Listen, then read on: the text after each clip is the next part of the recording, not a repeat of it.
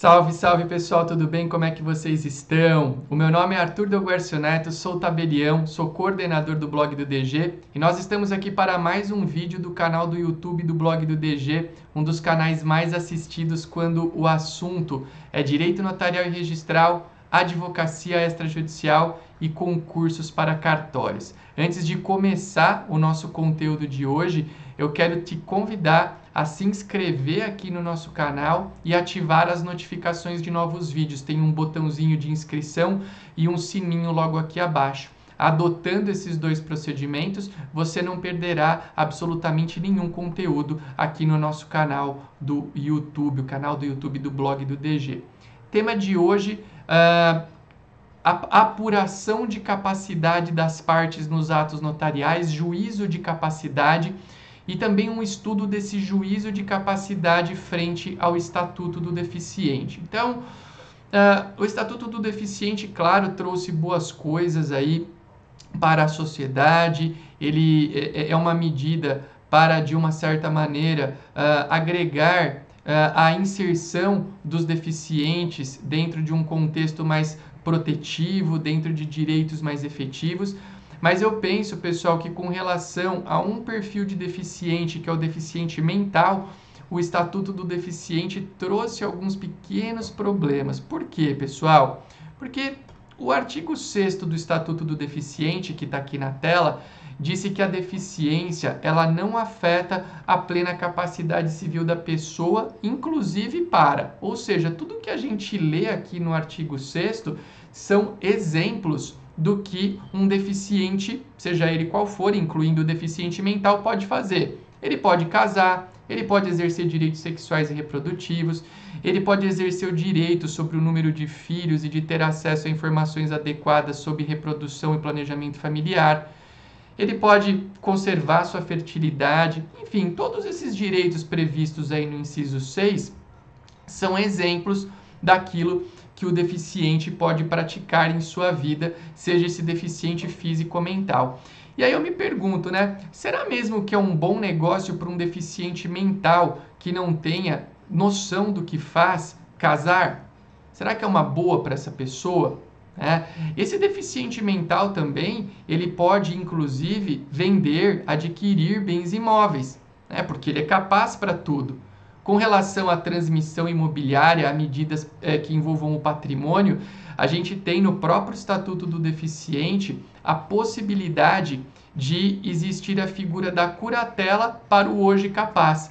E aí, para mim, está um grande ponto de confusão, pessoal. Por quê? Porque pré-estatuto do deficiente, curatela era só para incapaz. Então, quem fosse incapaz teria uh, que uh, ser interditado e, por consequência, ter uma curatela. Hoje, você tem a figura da curatela para uma pessoa que é capaz.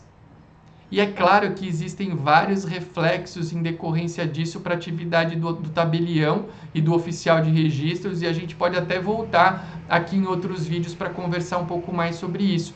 Mas o que eu quero te dizer é que diante dessa plena capacidade agora que se pressupõe para todo mundo, porque hoje, exceção ao menor de 16 anos, todo mundo é tratado como capaz, tem ali as figuras dos relativamente incapazes também, mas pensando na incapacidade absoluta, o único incapaz absoluto é o deficiente, é, desculpa, é o menor de 16 anos. Né? A pessoa que tem uma deficiência mental não é mais incapaz absoluta. E aí, o juízo de capacidade do tabelião de notas ele ganha uma importância muito grande, porque pode ser que você tenha que pedir um curador para alguém que é capaz.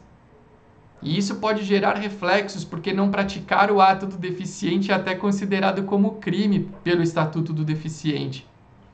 Agora, trazendo uma visão prática do contexto, muitas vezes você pode ter dúvidas quanto à capacidade da pessoa. E, e me parece, pessoal, que apesar da capacidade plena ser uma regra atualmente, um pressuposto básico para o sujeito conseguir praticar um ato notarial, um ato registral, é que ele consiga exprimir a sua vontade. Se ele não consegue exprimir a vontade, ele não pode participar do ato notarial. Arthur, e se eu tiver dúvida quanto a essa capacidade, pedir atestado médico é uma boa medida? A gente tem aqui duas decisões falando a respeito do tema. Essa decisão da Corregedoria, é, de, da, da Corregedoria Geral do Tribunal de Justiça do Estado de São Paulo tratou pedir o atestado como uma boa medida. Olha ali na emenda, atestado médico confirmando a rigidez mental da testadora. E, e, e aqui no, no início fala, ademais, no mesmo dia da lavratura, o médico, sob os cuidados, declarou que ela estava lúcida. Essa outra decisão disse que não é uma uh, obrigação do tabelião pedir o atestado médico. Vejam, essa primeira decisão fala, em tese, que é uma boa pedir atestado. Essa outra fala aqui uh, uh, ao final, ali na antepenúltima linha, Uh, e não há amparo legal ou nas normas de serviço a justificar a exigência de atestado médico acerca das condições mentais do outorgante. A pergunta é: você tem dúvida quanto à rigidez mental de alguém? Pede ou não pede atestado? Minha opinião, não pede. Aliás, eu acho que se você eu acho que se você pensa em pedir atestado, a ideia é que esse cara não possa praticar o ato no cartório. Por que, que eu não gosto da ideia de solicitar atestado? Porque o atestado, se você pede, em tese ele vai vincular a tua atuação. E a qualificação, o juízo de capacidade, ele é de quem? Do tabelião e de ninguém mais. Tá? Eu não posso delegar para o médico o meu juízo de capacidade, até porque o médico pode ser um amigo da família.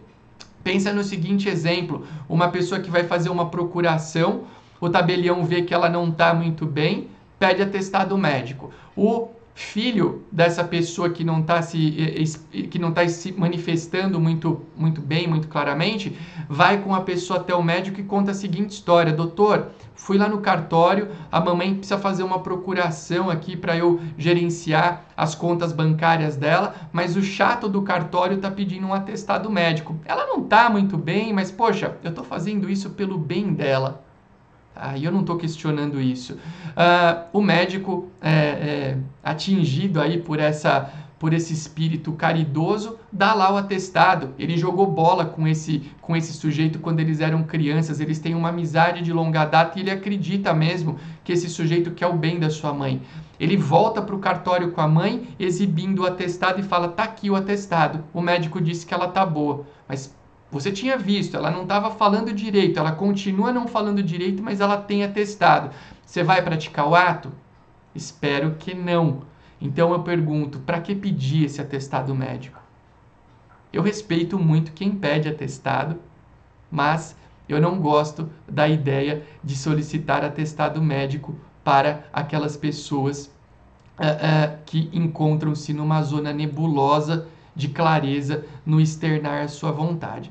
Então, resu resumidamente, o que, que eu quis tratar com vocês aqui nesse vídeo? Primeiro, que pós-estatuto do deficiente está bem difícil fazer um juízo de capacidade para algumas pessoas, porque hoje há a regra da ampla capacidade para as pessoas. Então, somente o menor de 16 anos é tratado como absolutamente incapaz. Segundo, você pode ter que pedir a figura do curador para uma pessoa capaz em alguns atos que envolvam aspectos patrimoniais. Está lá no Estatuto do Deficiente. Ponto importante, e esse para mim é o ponto forte aqui desse vídeo: atestado médico, pedir ou não pedir quando eu tenho dúvidas quanto à capacidade. Para mim, eu não acho nada legal pedir, por quê? Porque você está delegando para uma outra pessoa o juízo de capacidade que é teu.